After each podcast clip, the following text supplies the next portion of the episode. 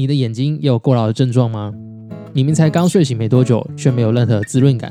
进到办公室才正要开始工作，就觉得眼睛酸涩。不管是工作、出游还是耍废宅在家，几乎都离不开平板、手机跟笔电。而这些强光都会对眼睛造成强大的伤害。我自己也是在前阵子发现，就算用眼三十分钟，乖乖休息五分钟，还是很难挽救眼睛的酸涩感。白兰氏推出的黑醋栗叶黄素，基本上可以完美解决这个问题。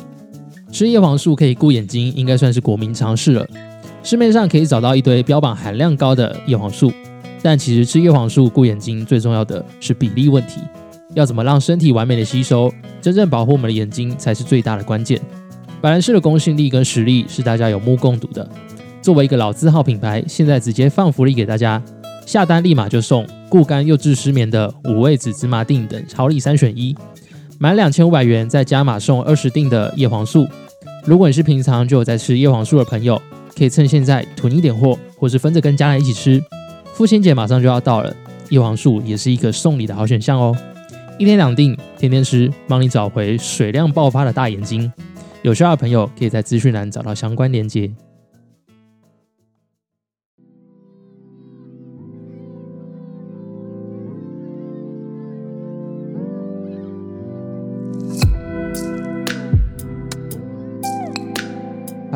欢迎收听《小人物日记》，我是小二 Austin。今天想要跟大家聊聊最近我对我来讲很有共鸣的一本书，我觉得它真正的影响了我至少一个月，这一个月以来的许多想法。这本书的书名呢叫做《我可能错了》，副标题是《森林智者的最后一堂人生课》。那我待会再简介这本书的内容。我想先说说我碰上这本书的经历。最一开始会看到这本书，是因为我有 follow 曾宝仪的 IG 跟 Podcast，所以有一段时间呢，他一直在提这本书。曾宝仪是我相当喜欢的一个人。其实我是到去年金钟奖的时候，才真正的认识这个人。当时他是主持人，然后他说了一句：“只要有好演员，就没有小角色。”我当时听到这句话的时候，就觉得：“哇，天哪，说的太好了吧！”于是我就开始去听，还有看他的各种节目、podcast。我发现所有他上的节目好像都有一个共通点，就是他很容易哭，因为他实在太真诚了。起先你会觉得这个人是太浮夸吧，这有什么好哭的？可是他是真的会哽咽的那种。然后到这个时候，你就会发现不对，他是认真的。再仔细去看他的节目后，就发现说他其实是一个很温暖、很真诚的人。他喜欢讨论人性最善良又艰难的那一面，比如聊到生命、家庭关系或是情绪，我觉得也可以看见一个这么努力的人去把人跟人之间这么多人美呈现出来，那个感觉真的蛮疗愈的。好，反正那段时间呢，就看到他一直在讲这本书，于是我就跑去谷歌了一下，看了一下作者，然后发现哎不认识，而且这个书名啊，我可能错了。这也太宗教吧！当时第一个反应是这样，就很像那种劝人向善的那种金玉良言。可是我在稍微的翻了一下内容，才发现这是一本很真诚跟你探讨生命的书。这本书里面没有任何高尚的用字遣词，甚至充满了抱怨、碎念跟痛苦，可是却这么亲近人，这么贴近我们的真实世界。所以看了几页之后，我就马上买下来了。那我接下来会稍微简介一下这本书的内容，再跟大家分享为什么我会喜欢这本书，以及这本书带给我的影响是什么。这本书与其说是一本心理励志或是劝人向上的那种鸡汤书，我觉得更贴切的是它完整的呈现了一个人生命历程。作者是一个瑞典人，名字叫比约恩。啊，原先他是一个。蛮厉害的经济学家，有点像是那种华尔街之狼里面你会看到的上流贵族，顶着名校的光环啊，年纪轻轻就当个 CEO，然后基本上你可以想象未来也是轻轻松松就可以赚好几个亿的那种人。而且当时的他其实只有二十几岁，就大概我这个年纪，甚至更年轻一点点。可是已经有很多人开始在期待这个新鲜人会带来怎么样子的商业操作。有点像是大家都看着他是一个明日之星的那种感觉，可是对当时的他来讲，他很明显的感觉到自己不快乐。这个感受很像是在演一出戏。从就读学校的开始，为什么要去念一个厉害的商学院？不知道，也许只是因为当时的大家都说这个地方很好，这间学校很好，这个科系很好。也许只是因为这个选择可以让自己的家人感到骄傲，在当时呢是一个很理所当然的决定嘛。可是进到公司以后，每天都要配合演出，身边有许多人会对你微笑啊，期望你的贡献。期待你顶一个光环出来，可不可以做一些了不起的创举？但这些配合演出，只有等到你一个人的时候，只有等到你下戏了以后，你才会质疑：这真的是我吗？我真的是这样子的人吗？他们真的可以理解我是一个怎么样子的人吗？一切会不会只是一场误会？万一我失败了，那怎么办？比瑞恩呢？他很快就意识到自己一点都不快乐。他的心里出现一个明确的声音，告诉自己是时候往前走了。于是，在一个冲动之下呢，他离职了。他觉得一切都太过于混乱。此刻，他呢只想要追求一种平静的感受。于是，他开始尝试冥想。可是，冥想的过程当然没有这么容易。冥想更像是一个抽象的感觉。有的时候你可以感觉到平静，有的时候你只会觉得更加烦躁。辞职以后，他先跑去打工。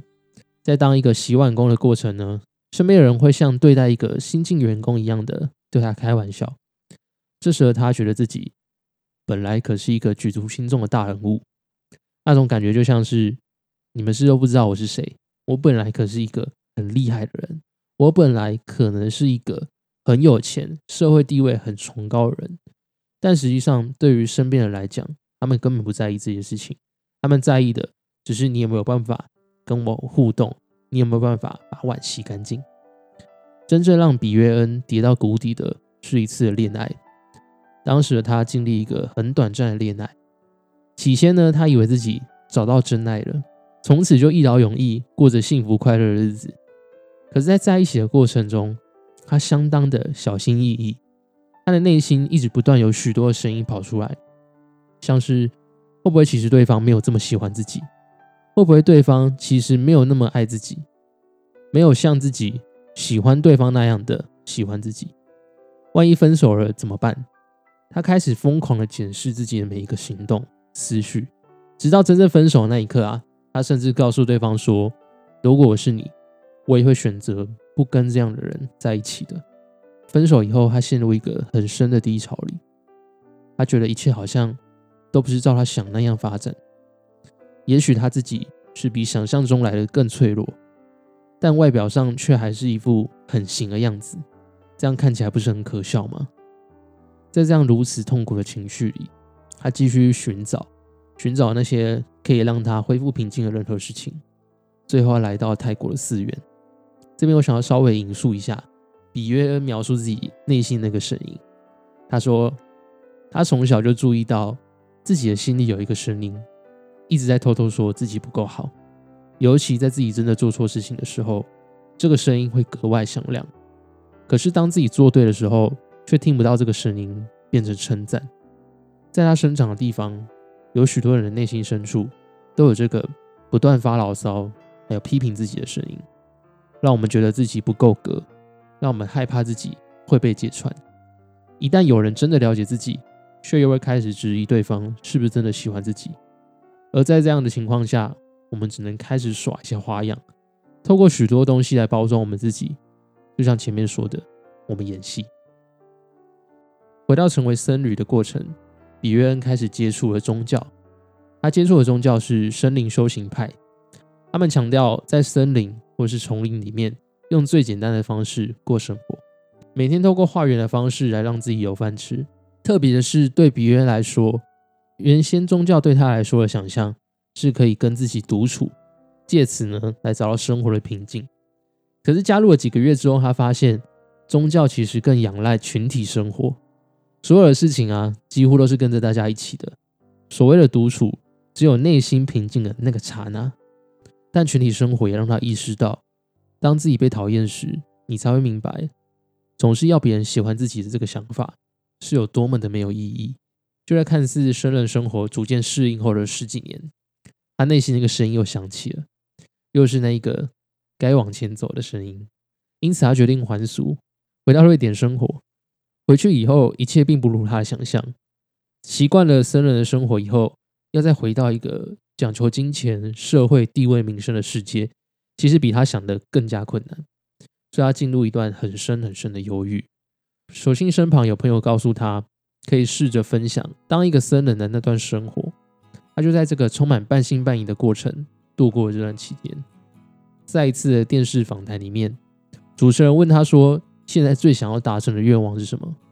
比约恩回他说：“我想谈恋爱。”这段很真诚哦，你可以想象吗？他是一个被捧出来的僧人，可是这么诚恳的回应自己的感受。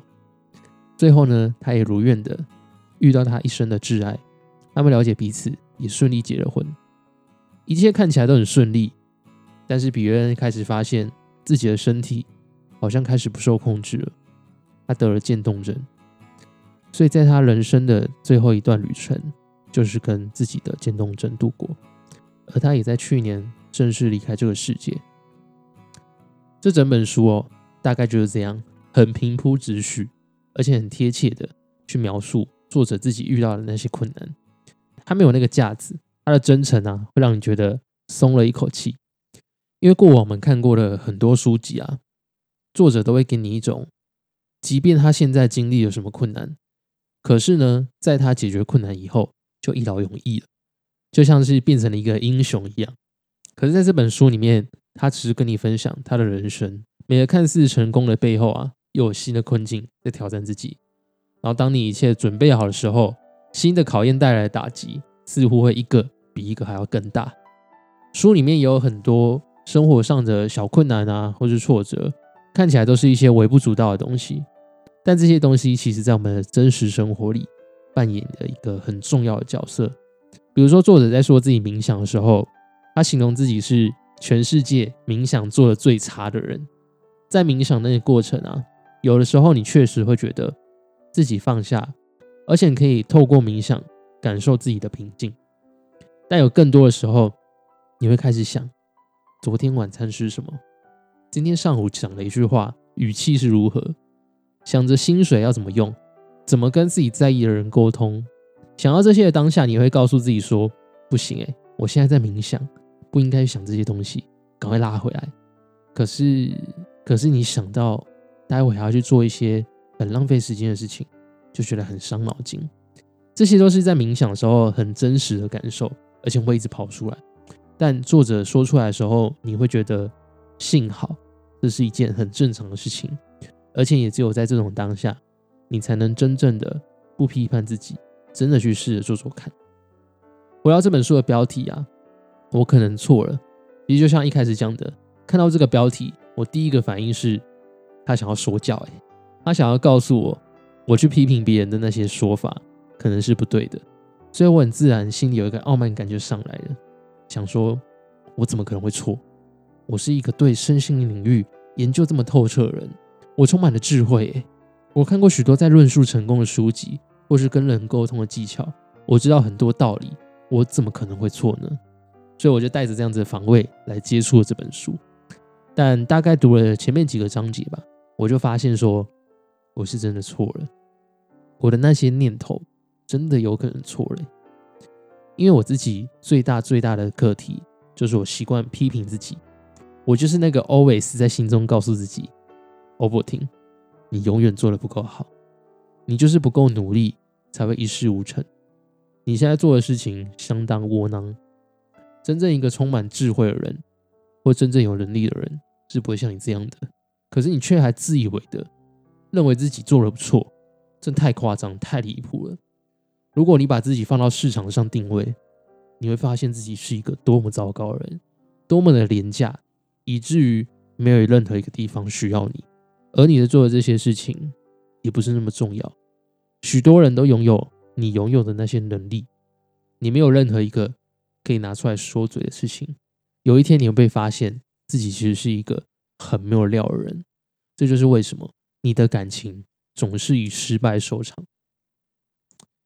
刚刚说的这些啊，都是我有意无意之间会产生的情绪还有念头。可是读完这本书之后，我是真的第一次尝试告诉自己，我可能错了。我的念头它就是会自己产生，它会不断的冒出来。我有过很不好的想法，我气到极端的时候，可能会想要把某个人杀掉。可是那终究只是一个冒出来的念头，那不是我。我跟念头之间，我们是分开的。如果我一直告诉自己这样想不好，有这个念头不对，那这个念头其实到最后会持续的占据我，我没有办法抵抗它，我只能不断的消耗自己。